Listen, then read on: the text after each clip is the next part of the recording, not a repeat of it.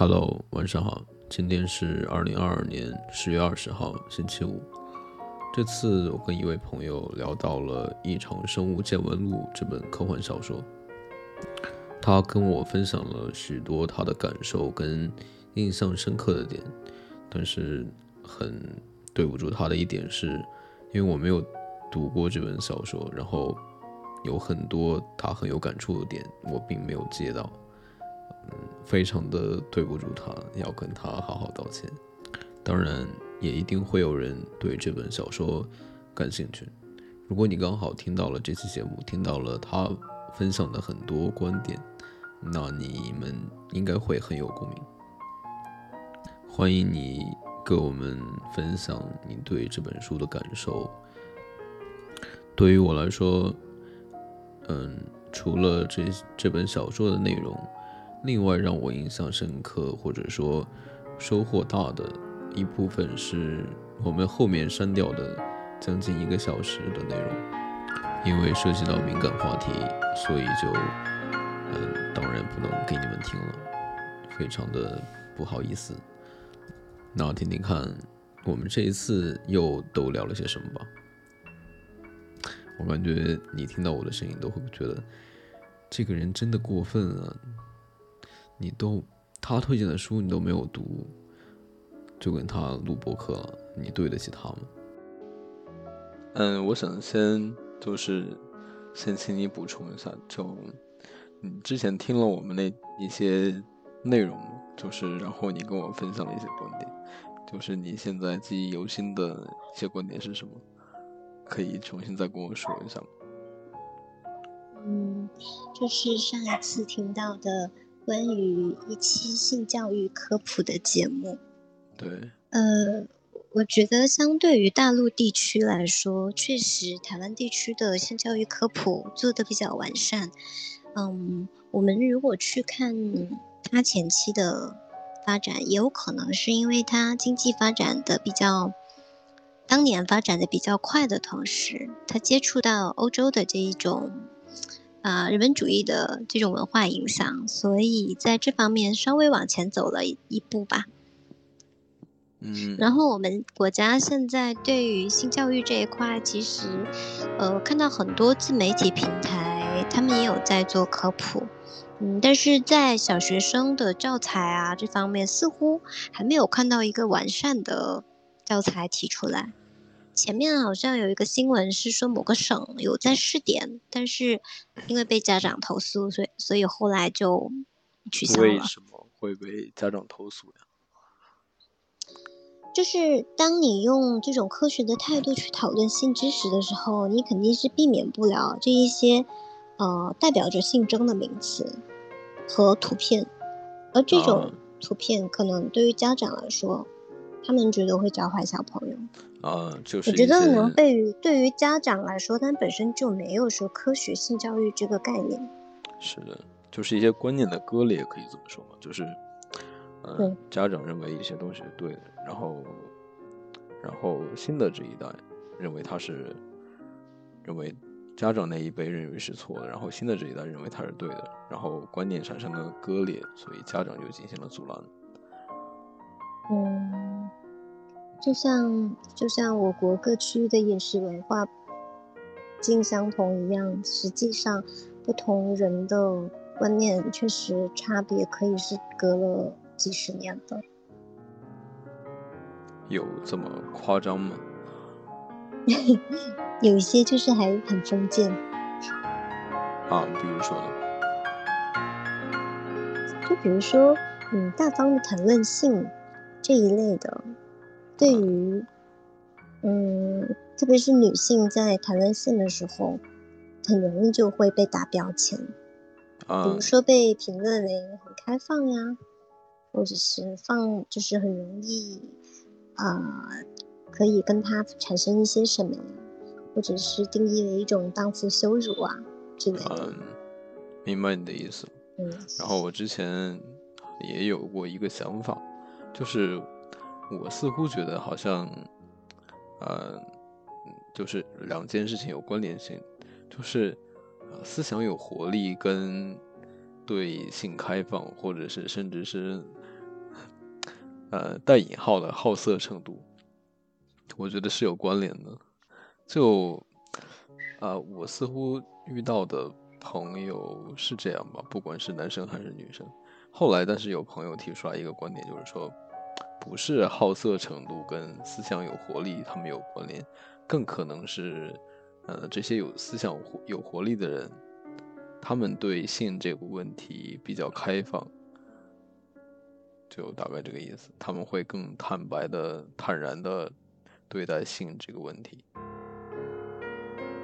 嗯，对，是，因为，嗯，披露。就是所谓的披露与不披露，它给人的印象是不一样的。你，你的想法，如果你是尽可能去外露的话，那么有可能对别人就会根据你外露的这个情况去留下一个相应的印象。但实际上有一些他可能真的很好色，但他不会说出来。嗯，你就无从得知，也无从了解。是。嗯，另外一个就是我要给珊珊老师补充一点的，就是关于避孕药的这个问题。对，老师请讲。嗯，就是嗯，我们知道普通的就是最常见的避孕措施，除了说避孕套之外，还有你提到的就是女性的那个啊避孕套，嗯，之外最常见的就是针对于女性的药物。那么这些药物普遍的作用，无非也就是调节你的这个激素分泌，影响你的排卵期。嗯，主要是包括一个是长效的，然后短效的和那种紧急应急的。长效的，就是你，呃，当然也包括了上环。然后，呃，西方这一边主要很流行的一种是叫做皮下的埋药。就等于是它在你的皮肤上去埋入一根有那个抑制作用的药物，然后它慢慢的释缓。短效的话是，比如说是像德国拜耳生产的优思明，或者是我们国产的达英三五这一类的药物。这种药物呢，呃，它是需要每天服用的。有一些医生是会建议最好每天按时服用，就是。点你在哪个点服用就哪个点服用，以让你的规身体产生一种规律性。然后有一些它是会，比如说它是一个月三十天算嘛，它有些是有四片那个安慰剂，就有三十份药；有一些是啊只有二十六份药，就没有安慰剂。嗯，而多数在服用这种药物的情况下，像我自己的感受是，你的经期会变得比较规律。嗯，根据一些科研文献，这样子的避孕方式呢，是成功率是比较高的，基本上都有百分之九十多。嗯，但是它，嗯，哦，我先统一讲完。然后另外一个就是事后应急的，就是七十二小时内越快越好的对你身体进行一个干预。然后一般来讲会有出血，呃，基本上说有出血就算是有起效了吧。但是这种药它对身体的伤害比较大，所以我建建议就是说，实在迫不得已才去服用，不然的话，嗯，男生也好，女生也好，尽可能的去做多一些事前的，呃，保护和避免的措施。而且，嗯，确实是，即使服避孕药，也不能够避免这些性疾病的传播，或者是一些细菌、不良细菌的传播。另外要值得注意的就是避孕药，它虽然说是调节激素的嘛，但是它因为它对激素的影响，它有可能会对一些女性产生其他的副作用，包括比如说发胖呀，或者是情绪上的不稳定啊，或者是嗯，就是精神状况，比如说她身体状况不好了之后，她比较嗜睡啊，又或者是对于于有一些。家庭遗传史有乳腺癌的、子宫癌的女性，建议要稍微慎重使用。嗯，好像是。就 我有一个问题，就是为什么要每次服用？比如说你说的一些药。嗯，可以再问一遍刚才那个问题吗？没听清。就就是有一些药，为什么他要每天服用？就是我不太明白。就是那个短效的是吗？对对对。它它这个短效服用应该就是要服服用够一个疗程吧？它其实就是也是一种干预，但它的干预性可能是因为药物性的问题，所以它它就需要你每天服用，形成像一个疗程似的。哦，明白了。我感觉后遗症好严重呀。啊，不会呀。包括你说那些说情绪不稳定啊、发胖啊，甚至是呃流血啊这些。嗯，对对。但是实际上，激素类的避孕药现在是主流，而且是最可靠的避孕方式之一。嗯。好的。而且这种避孕药对于，嗯，我想一下，就是。嗯，我说的这个副作用是基于临床医学，它是一定要体现出来的东西，并不代表每一个服用者他一定会遇到这个副作用，又或者是说有副作用的呃使用者，他的程度可轻可重，都是因人而异的。嗯，明白。还有你说那个埋在体内的，他 他会感觉有异物感。嗯，就因为我没有什么体验，所以没有什么说话权，可能要要看有有没有义务感，不太清楚。但那个是皮下，就是它并不是一个非常，它应该是在有一定深度的地方。哦，我们回到正题吧，我们来聊一聊科幻。嗯，好。就是呃，之前看完了那个《异常生物见闻录》，我在看之前，就是有人推荐，就在网上看见别人推荐的，然后嗯，当时评语是说这是一部非常经典的网文，而且是被名字耽误了的好文，然后我就去看了一下，他的视角还蛮特别的。就是不同于，呃，所谓现在的大女主或者是男频的这种视角，虽然他的主角也是一位男性，但同时在他周边的这些女性里边，就是给他们的刻画也挺多的，嗯，也没有就不是那种所有人围绕为了突出男主光环的那种 那种而且它非常的长。就是我我看的时候我就挺疑惑的，这个主线埋的挺长的，然后它有不同的副本呐，啊，啊就类似于打游戏的感觉，就它有不同的副本，然后有有不同的那个支线情节，然后就在疑惑这个怎么那么长，后来我跟我朋友说，我说快看完了，我再看一部那个小说，他后来他就是搜了一下，他跟我说这个五十五万字，啊，这么长啊。嗯，你知道我刚刚一直在干什么吗？在搜吗？不是，我一直在清嗓子，你知道吗？啊！我我天，我这个气泡音真的是太难受了。而且而且之前还看到有人评论评论说吐槽我这个气泡音，我怎么说呢？我也没有办法呀，他天生就这样啊，对吧？嗯。对，其实，嗯，你说那个异闻录嘛，我之前上次你跟我说的时候，我也搜了一下，它大概，嗯，你觉得它，嗯，相对于刘慈欣那本小说那些小说，你觉得它更强调了一些什么？刘慈欣哪一本小说？或者一些是吗？对，嗯，他他那个刘慈欣的这个简直就是风格迥异，如果。说是《三体》带给我的感受，《三体》的那种是非常的残酷的黑暗丛林法则。就是我要强调一下，刘慈欣在他所有的小说里面都是不利于去设置一个文明等级的，就是永远都会有一个更高的文明等级出现，或者是，嗯，主角会遇到另外的一些变故，然后晋升为更高的文明等级。啊。或者其他人，对。但是他他强调的这个文明等级的背后是一个宇宙进化的无序，呃，就是说不可控性，不是无序性，是不可控性，就是非常的浩大，然后人类的个体显得非常的渺小，而人类在这种浩大和渺小的对比当中，又有一些集体的抉择。当然，我并不觉得说。嗯，就是我的一位朋友，他说觉得刘慈欣的观点是非常左的。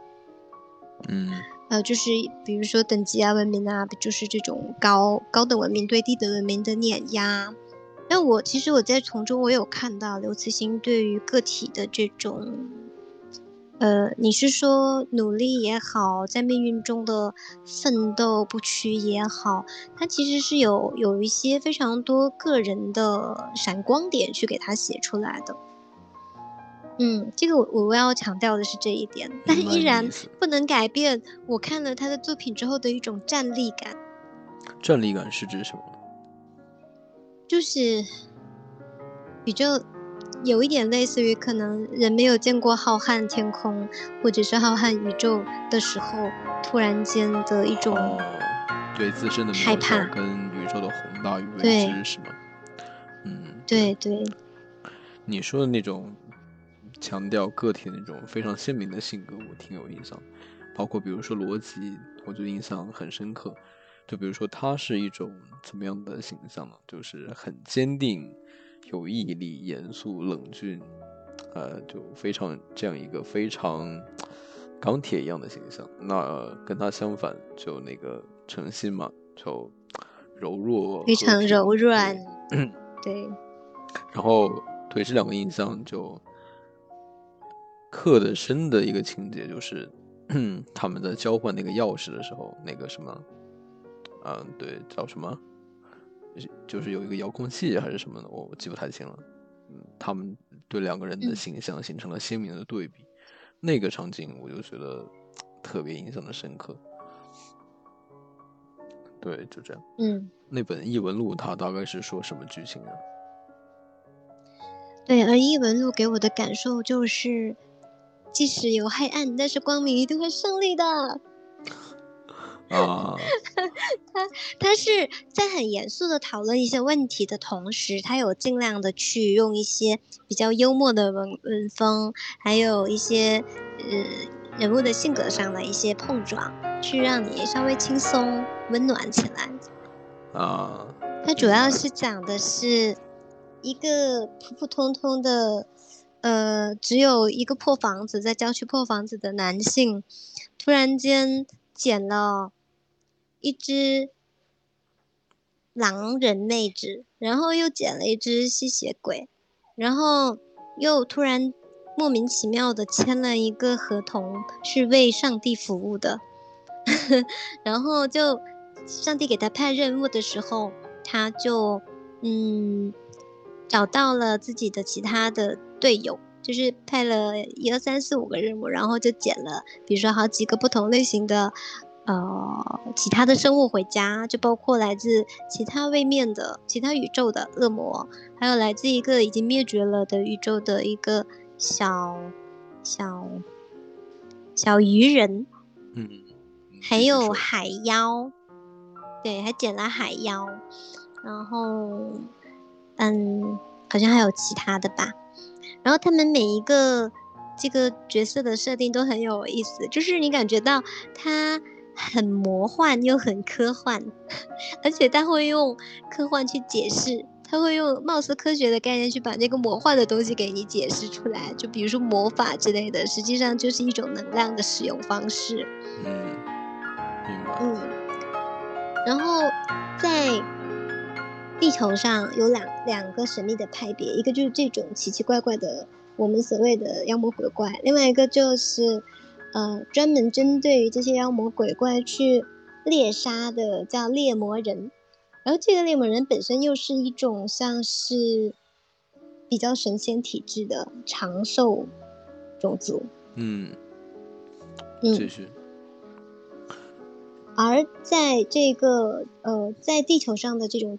这种冲突还是相对没这么明显的时候，呃，男主他就被派，他突然间接触到了另外一个位面，啊，这个位面叫梦位面，然后他在这个梦位面的探索过程当中，发现了越来越多的秘密，然后就发现了梦位面是由一位另外一位女神创造的，他现在服务的这位上帝是属于，呃，就是是一位女神，而这位女神呢是属于某一个上面某大。神系里边的一位员工，嗯，嗯哼，这个框架等于就是整个就是有很多个宇宙，然后呢，宇宙的上边有一些属于叫神系的这些有三大神系的人在管理，他们本身的能力可能就是属于我们不能理解的那种存在，然后是可以创造宇宇宙和消灭宇宙的。明白你的意思，大概就是说，在男主的这个世界里面有两个矛盾，然后他同时又接触了另外一个世界，然后发现这两个世界都是由两个不同的神创造，然后这两个不同的神又是更高一级文明中的一个员两个员工，是吗？嗯，那个梦位面所呃创造出来，就是他的创创造者不是员工。是未知的一位女神，并且在她探索的过程当中，发现已经被杀掉了。啊！而且是被她的造物杀掉，就是谜团重重的那种，然后不断的去去探索。啊，那这个剧情就大概，他他男主的任务是什么呢？就是破解这些谜团是为了什么呢？就是，嗯，他大概这个剧情是怎么一个走向？它的走向是，实际上当时，哦，这个梦位面女神，她的她的死是另有蹊跷。然后她的一些高级的造物，就是所谓的星球的改造者，就是女神的，嗯，长子们，所谓的长子们，然后。有在为这个女神复仇，然后就狂化了，消灭了一个一个的星球，嗯，还有一些残留的长子，然后他就一一的去这些星球去解，比如说为某个文明收尸，或者去挽救某一个文明。而这些文明，他们的文明类型都不太一样，就是既有那种部落的，也有那种呃，比如说钢铁城市的，然后也有那种魔法王国的，嗯。明白。嗯，嗯，然后，然后他在这些探索的过程当中，后面逐渐的接触了女神更多的东西。后来发现，其实他自己也是女神曾经那个女神曾经布局下的呃一个关键人物，并且成功的找到了那位女神，也和他自己的这个老板就是这个 boss。去推推论出了这个女神她的出生的身世，嗯，而实际上最后他们要对抗的大 boss 是属于像混沌，就是呃属于那种很高阶的文明的一个文生命形式，但是它刚好是生命的对立面，就是它是那种无序的、混乱的、狂暴的。只要一污染、一接触，就会把所有的文明给毁灭掉的一个生命。嗯，明白了。所以它是一种传统的世界观嘛，就是正与邪的对抗，是吗？如果从这个角度来说，没错。但是它并没有绝对的正与邪，它在这个大面上是的，就是你生命的这一边当然是正的，然后你。因为我们是在生命的这一边嘛，对，然后在狂暴的那一边，但是他就是邪的。但是他在这些探索世界的过程当中，他所站的角度比较高，因为他属于一种，他属于监察官，也就是遇到生命灭绝的危机这些问题的时候，他会出手去干预。但是对于人类之间，呃，生物之间，呃，类人生物之间的这种战争或者是冲突，他是不不能干预的。啊，明白了，就是一种，呃，非生命与生命之间的斗争，对吧？是这样吗？嗯，可以这么理解，但是要看你怎么定义生命。嗯，那我想知道的是，他在这个描写过程中有有描写一些关于混沌方面的情节吗？嗯，这方面写的比较少，但是到后面是有有挺多内容都在写这个混沌方面。哦，嗯，混对，就是你可以理解它为一一团类似于暗物质的这种巨大能量体。明白了。那跟刘慈欣的《三体》的区别就是三《三体》它就是一种，呃。单独就是一种压制嘛，就是高阶文明对低阶文明的压制。那这本异闻录就像是一种，呃，同等级别的对抗，可以这么说吗？嗯，这么说吧，《三体》它其实是更。更大的一个篇幅在描述一个低等文明，就是地球文明。嗯，知道了上面的这些高等文明的，呃，战争和法则之后，就是森林法则之后，为挽救自自身所做的一个努力，对吧？嗯，呃，伊文路呢，就是从地球的这个相对低等的文明出发，去看了其他的。就是比如说 A、B、C、D 星球不同等级的文明之后，才上升到上面的文明之间的一个对抗。嗯，而实际上在它的背景设定里面，比如说，嗯，男主所工作的那个 boss，他上边还有一个就是神系嘛，他们三大神系还在和另外的。一个什么黑暗力量在做对抗？那个是属于一个大背景设定，就没有写出来。嗯嗯，明白了。嗯，这个非常不好意思，我没有看过这个这本小说。然后没关系。嗯，实际上因为它的篇幅确实比较长，所以我我还是能力有限，不太能够非常精炼的去概括出来。没有关系，没有关系。嗯，对，是有大部分是我的问题。那我就会好奇，那我们换个角度来谈这本小说，就是，嗯，这本小说让你觉得，让你觉得有什么亮点吗？比如说有什么地方，嗯，很打动你，让你觉得有印象深刻。对他，就是我我我有几个很感动的时刻，但我现在印象最深刻的，大概就是。他捡了一个精灵种子，嗯，这个精灵种子就是属于在梦位面里边的。这个梦位面女神，她当时她造各种生物的时候，她是让她的长子去不同的星球去播种。那么，呃，她的生物设定就不是单一的嘛，就是很多很多物种。而在这个星球上的物种是属于精灵这一类的，但是。他们那个星球诞生的时候，非常的倒霉，是他们周边等于这一个宇宙里面，只有他们这个星球。然后他们在使用完这个星球的能量了以后，就是等于是，你你科技是不断的发展的，他们可能要从原始文明才开始发展到高比较高等的文明，可以脱离自身的重力限制到外外太空去探索。嗯，那么他们。发展到能够探索外太空的时候，才发现说，完了，他们周边是什么能源都没有，所有的都是空无虚无的东西。嗯，然后呢？而以以以他们现在的能源的情况，就是他们在发展，他们已经没有足够的能源去支撑了，他们只能够说去维持他们现有的这个生活。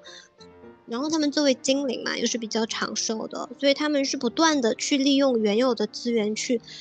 想尽各种办法的去改造，就是各种回收再利用，各种回收再利用，并且，嗯，所有的这种可能说生活方式都是为了更好的去生存，而没有多余的娱乐。嗯，明白了，就大概就是说，这个精灵族他他们诞生的宇宙就能源非常匮乏，然后。嗯，他们更多，然后又因为长寿，所以他们更多的生活方式都只是为了生存，是这个意思。对，然后与此同时，他们就是为了，就是你当你资源真的就是紧迫窘迫到一定程度的时候，就像我们所知的某一些部落，他就会把老人背到山洞里面去，然后让老人在那饿饿死嘛。嗯，然后他们就是会决定有一些精灵就是要他们自愿的，就是有一些精灵他们就是要呃去吸收，或者是先抽离意识，把它。上传到类似于我们说的网上，明白。但是你的那个网上，你也是要有服务器的呀。你的服务器依然是依附于现有的设施的呀。所以如果没有出路的话，不管你是在网上还是在现实的经历，都要完蛋。明白你的意思。就是我有两个问题。第一个问题就是说，嗯，他们这种能源的枯竭是因为什么？啊，就比如说，就比如说我们地球，那我们的能源因为倒霉呀。呃。就是我们的能源来自于太阳嘛，那他们的能源会有一个类似太阳的东西吗？那为什么他们的能量会枯竭呢？是因为，呃，这个太阳的东西没有？呃，我要纠正一下，就是并不只是能源，是所有的资源。可以假设地球现在周边是没有月球，然后你无法探测到这个除了地球之外的其他的行星的。啊，就是只有地球。就是整个太阳系里边只有这个太阳和地球。那太阳不可以用，为什么会资源枯竭？是因为太阳，呃，太阳它死亡了吗？太阳不能当饭吃呀。它可以吸收。除非，除非它转化，除非他们是，比如说靠吸收太阳能量为存的种子。但是很明显，精灵的设定不是，精灵不是生活在森林里的吗？啊。所以，就精灵它是属于要跟大自然比较亲近的种族。那即使它，比如说搬到城市生活，它也需要像人类这样去进食吧？嗯。因为就像你人类吃完了 这些所有的东西了之后，你拿什么来再创造呢？啊啊，对，比如说我们我们地球吧，那我们。呃，吃的食物，那有一部分就是来自于植物嘛。植物依靠太阳把进行能量转化，然后我们又通过呃摄取植物，呃间接完成了对太阳能的吸收。那精灵这一方面不可以做类似的行为吗？可以，但是你要知道，在一个相对闭合的空间里面，资源是一定是有限的。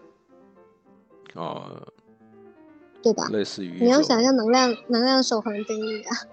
啊，就是你，你你，比如说你这一群人，他就是始终是不怎么死的，或他死亡就是很低的。那你一直在上面薅这些资源，不管你是矿物也好，还是植物也好，你就会薅完的呀。啊。到时候你没有外界的补充，去哪里弄呢？明白了。那举个例子来说，就是只有只有地球跟太阳，呃，然后呢，呃，然后就是他们有，呃。他们精灵族都不死，然后消耗一直在消耗能量，然后呢，太阳对太阳能的利用又非常非常的低，转化效率又非常的低，就是类似于一种坐吃山空，是吧？然后地球上所有的能源就是被耗尽了。我觉得你的呃，我我刚才就是可能给了你一个误导，我说的是能源，对吧？实际上，呃，我这里所指的是所有的资源，就包括你的矿产资源、你的动植物。这这一些都算啊，那我明白了。嗯，是的。那还有什么印象深刻？哦，对，还有一个问题就是说，呃，不同的种族之间他们是不可以交流的吗？哦，这里有一个很有趣的设定，就是上帝给他开了一些金手指，这个金手指就是他能够。它有一个非常万能的翻翻译器，等于是脑脑里边植入的。不管他跟什么种族交流，他能够非常快的明白对方的语言。然后他说的时候，他说的是自己的话，但是，嗯，他说出去的时候会直接变成对方所理解的本本自本土语言。嗯。那如果说是不同文明种族之间，嗯，还是不能交流的。呃，明白你的意思。呃，不是我的意思，就是说不同的位面之间是不能进行交流求助的嘛？比如说我精灵族一一边呃能源匮乏，是否可以请求其他位面来帮助呢？啊，对，可以，这个是有探讨性的。但是位面与位面之间它是有壁垒的，而这个壁垒我们可以理解为两个房子之间的承重墙。嗯，呃，如果你是任意的穿梭，你的承重墙是会塌的，它可能会导致两个宇宙的坍塌。呃，这个是一个。其次呢，就是精灵族它的设定就是才刚发展到脱离他们周边的这个。呃，星球环境而已，就是它没有办法去发展高科技的科技飞船，再往外边去飞了，或者是去嗯研究虫洞穿越这一类的。那么，嗯，当时那个设定是他们才刚刚研究出来可能的一个穿越技术，导致他们的女王就是因为一个时空的混乱，去到了男主做任务的这个魔法王国，嗯，然后遇上了。然后男主他们是有先进设备的嘛，就把他带回了地球。嗯嗯，而且呃，就说位面之间的穿越，我在其他的文里面设定也一样，它是肯定是有一个高阶文明的存在，才能够说，嗯，在维持的情况下，维持这个承重墙的情况下去去穿越的。明白你的意思了。还有一些印象深刻的情节吗？嗯，其实我对于这个印象非常深刻，是因为我觉得在这种环境下，就是任何一个文明，它是有自身的坚韧和生命力的。那么，它真的就是绝处逢生的遇到了这个男主，刚好去。另外一个是我印象很深刻的是，有一个星球，因为呃无法抵挡的这个灾难。哦，我想一下。当时因为那个梦位面女神的陨落，所以就导致了他的长子们就是发狂嘛。当时是这么这么讲的，实际上另有隐情啊。那就这些长子发狂了之后，他们就会等于他们其实也是一个高高等阶的存在嘛，然后就会对当地的这些生物们全部都嗯进行一个种族灭绝，就等于这个地球上这个星球上生命就完蛋了。嗯，但是也会有个别。他们可能没有受到影响，然后就知道说，比如说知道外面要有来清，要有来血洗的，把他们这个当地的生命文明给保护起来。然后有一个地有一个星球，它的文明就是他们跟那个守护者，就是跟那个长子去讨论了之后，把自己的意识全部都上传到了一个云端。嗯。就是全体的生命文明全部上传到了一个云端，然后呢？然后以期以期说将来就是过到什么时候再重新，就这个守护者他是有这个塑塑造生命的能力的嘛，再把他们下载回来，再重新的输入身体里。当然，他们原有原有的身体估计就不存在了，但是守护者是有给他们就是基因基因编码嘛，就是把他们这些生命序列全部都保存下来。但问题是，嗯，你上传到这个云端呐，就类似，我觉得可能类似于机械键盘，或者是对，就是如果你不经常用，你的数据是很容易消失的。所以他们那个那个守护者，就是给他们他们自己和守护者一起做了编程，就是不断的在这个云端世界里面去制造各种的。情节，各种的设定，让他们去经历，然后每比如说每经历过一个朝代或每经历过一次设定就记忆清楚。啊，所以可以理解为上传到云端之后，云端也形成了一个世界吗？对，云端也形成了一个世界，而这个世界的设定在定时的去更改。比如说，有可能现在你是一个老师，那么。行进了一一一个一整个流程完了之后，比如说你这辈子过完了之后，你可能下辈子就变成了，甚至不到下辈子，就又变成了一个军人。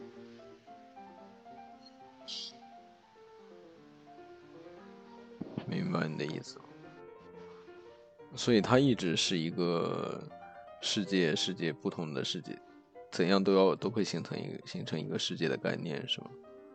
嗯，就是不同。但是最后面这个世界，这个世界依然濒临毁灭，也是男主去，因为他那个星球已经快不行了，要坍塌了。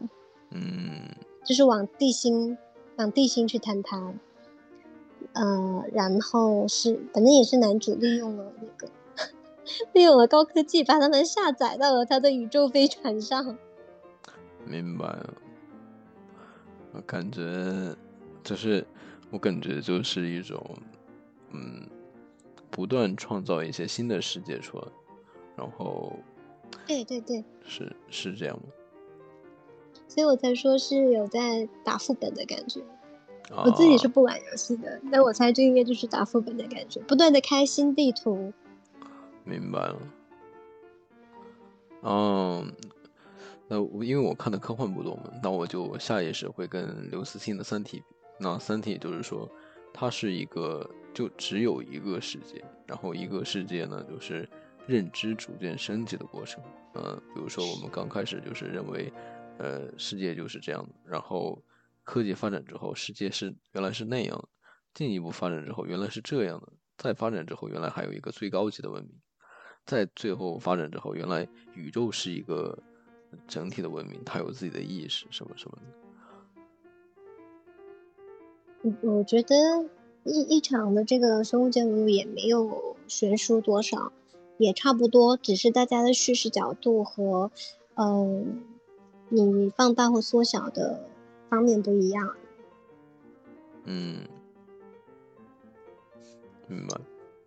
嗯，我还有一个印象深刻的是，在这部小说里面，他有用了一些我们所知的。就是古罗马的这一些诸神们的元素，就是有一个很重要的部分，就是地球上的异常生物，还包括了当时在古罗马流传的这些，比如说宙斯呀，还有什么什么冥后呀，然后什么爱神呐这一类的，就是他们的设定实际上是，嗯，梦位面那一边女神做的一个。等于说是做一个逃逃生安排吧，他们实际上是坐着不同的宇宙飞船，然后逃生到地球上来的。嗯，而他们的消失实际上是由于猎魔人之间跟他们之间的这个战争导致他们的消失。嗯，你就觉觉得这设定特别有意思。明白了。我感觉到非常不好意思的是，我没有看这本小说。就是你明明有一些感觉很有一些，看有很有一些印象深刻的点，然后跟我没有共鸣。嗯，没有关系。嗯，我们来。也许听众会有有共鸣的。嗯，是的。所以你也感觉到，所以你也感觉到我跟你没有共鸣了，对吗？但是也许能够引起你的兴趣。嗯，可能会吧。啊，我嗯嗯，对我大概对这个剧情有一个非常简单的印象。就我们来这样聊吧，就是说，嗯嗯啊，你对《三体》的印象是什么？我这也虽然这个我们之前聊过，就是说。三体给你的印象是什么？那这本书给你的印象就是是什么？就是，嗯，什么叫印象是什么？就是说对一些，呃，最让你印象深刻的点，比如说我对三体的印象很深的就是刘慈欣对，呃，从人性出发这一个点。那比如说，那比如说，嗯，三体最开始。嗯，就是因为在文革期间，嗯，他看了一些非常魔幻的事情，所以他认为，所以他觉得，呃呃，所以主角呃一个角色觉得这个世界没有救了，这个国家没有救，然后希望希望希望借由外星人的手来毁掉这个地球，毁掉这些就大概是这样。然后，然后因为这一点，我就在想啊，刘慈欣他对，呃，他对这个世界的看法是什么样，甚至是对那段历史他的角度是什么样我就在想，他是不是也是的的确确就是这么想的？嗯，对，大概就这样。实际上，刘慈欣的生平，呃，不能说生平吧，就说他的经历，并没有对于这种，嗯，曾经的历史事件发表过太多的个人看法吧。他写小说，当时其实，嗯，出于个人爱好，也是出于。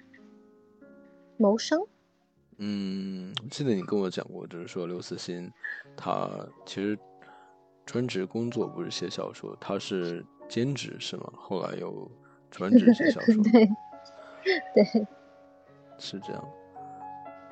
嗯，我在那本书里面就，嗯，很印象深刻，就是他对那种人性的失望，我就在想，他是不是？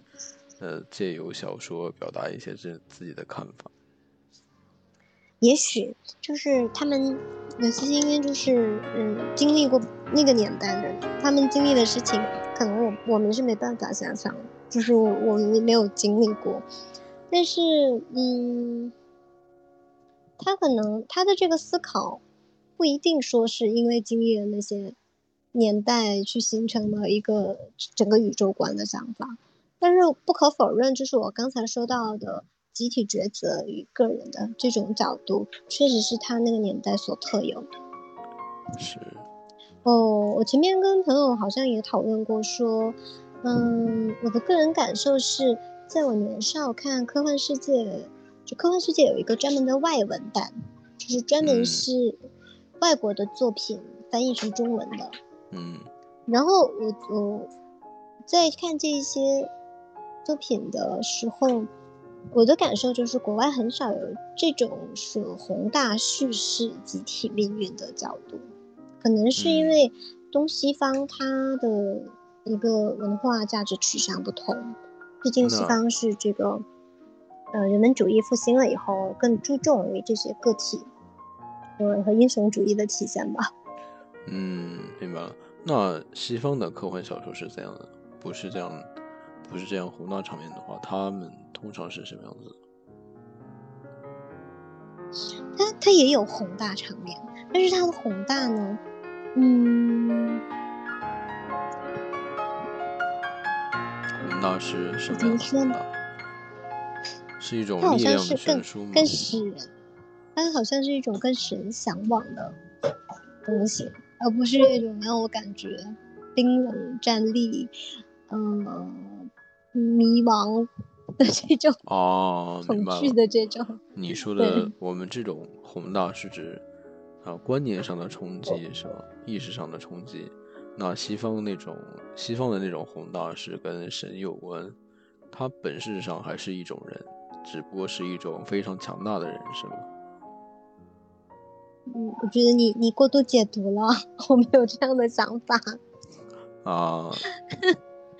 你你刚刚说的，他们西方的科幻是指什么？他们是指什么？嗯，你是说一些跟神有关的吗？不是不是，我我想强调一下，是说，其实刘慈欣，没错，他是我们中国科幻的一个大大，刘大。但是呢，除了他之外呢，还有其他的一些科幻作家。嗯，我印象比较深的，比如说王靖康。他的就是他那科幻很硬，就他里边有很多的那种物理的理论，我我有时候看会有点不太看得懂。比如说荷西，呃，也是我比较喜欢的一位作家。还有还有一些还有一个女作家，嗯，当然比如说像写出《北京折叠》的这那一位，那位也是后面新就是新生派的作家，他们并不全部都是宏大叙事的。我只是说《三三体》。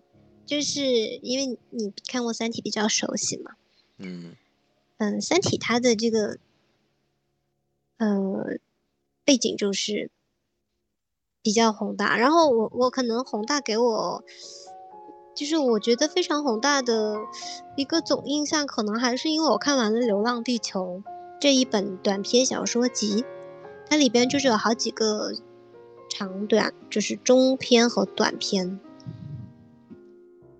嗯，就是《流浪地球》这个主体，它的设定就是这种比较宏大叙事的。它虽然是以一个我的口吻来写故事，但是他讲来讲去，其实就是整个地球上人类的，人类为了逃离太阳爆发的这个所做的努力去做的一系列的事情。嗯，明白了。嗯，而而他的这个。我我所我觉得站立的原因，是因为在刘慈欣的这些描写里面，他其实他写的非常的真实，让你容易有一种代入感。然后你你代入进去之后，你就发现，在他所写的这种宇宙里面，真的就是太浩瀚，然后人体太人类就是作为一个小整体，它真的就是像个沙子一样，太渺小了。而你在这种浩瀚和渺小的对比之下。个人的无能为力是无法控制的，就是你作为一个心智不坚定的人，你可能就是很容易发疯的。嗯，嗯，那么在这个情这书里面也有类似的描写。是我听到你说这一点的时候，就是说，嗯，呃，他可能说对我的一个影响，就是说。意识到自己的渺小之后，宇跟宇宙的宇宙的宏大之后，就是会有一种我们都很卑贱，我们这个整个人类都很卑贱。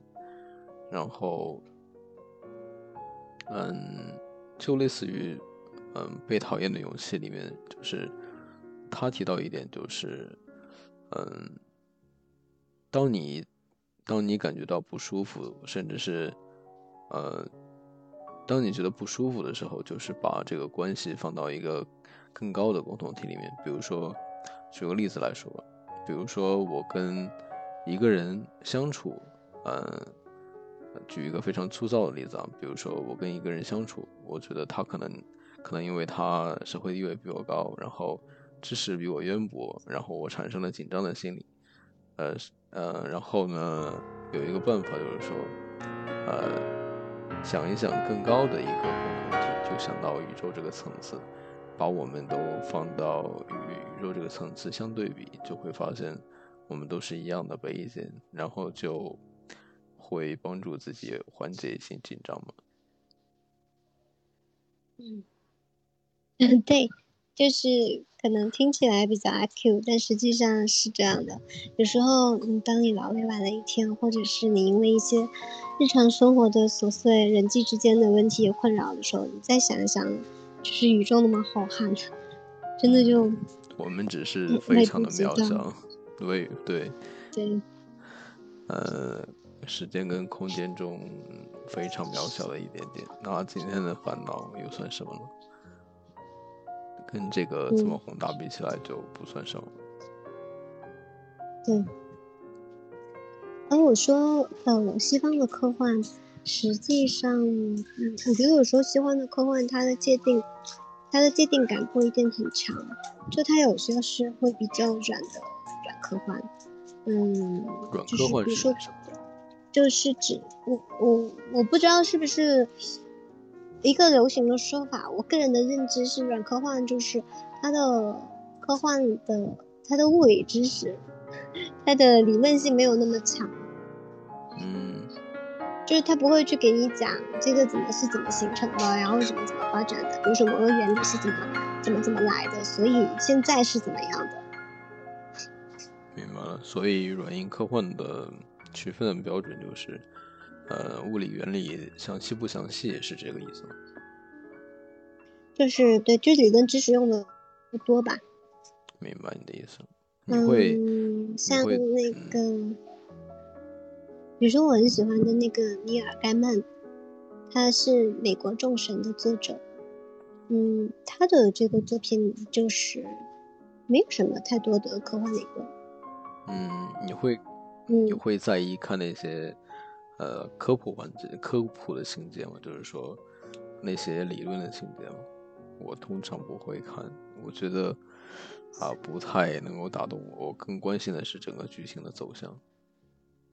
嗯，对。但是实际上，在比如说比较硬的科幻作品里面，它也不是以那个为主的，它只是说那个元素会用的比较重，而且它所谓的这种物理原理，它有些是确实是以现在我们所认知的为基础的，但是可能有些是它往后面去编的，未必是很，确实有可能说科技发展到将来可能实现，但也未必是往那个方向发展的东西。嗯嗯，就像我跟你讲，河西的那一个有一个小小短片，它就是说，呃，因为资源的枯竭嘛。然后人口增长量是不够用了，所以科学家制造了一个封闭的环境，加速了时间的流速。嗯，呃，在里面不断的产出越来越多的粮食，供应给外部的人嘛。对，我知道。它就是一种设想，嗯。明白。那那个，你对《三体》有什么印象？刚才我就想回答你了，我真的看《三体》已经好好久好久了，对，是，就早在是《三体》获奖以前，是的，我当时买的纸质书还是很旧的旧版，当时我的印象是，真的刘大好会写呀，他一开始他给你讲一个莫名其妙的给你讲一个某个地方某一件小事。然后也不知道讲这事是干嘛，你只有按着那些往下看。然后等你看到主要情节，比如说看到那个叶什么，就是就那个姓叶的那女士，就是崇拜三体人的那一位，嗯，就是想要叫叫三体来解救地球的那啊叶文洁对，嗯，到他们那后面。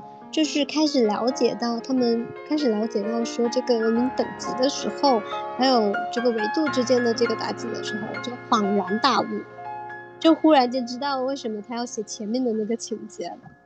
他就从侧面去印证了当时的那个维度空间泡泡的那个事情。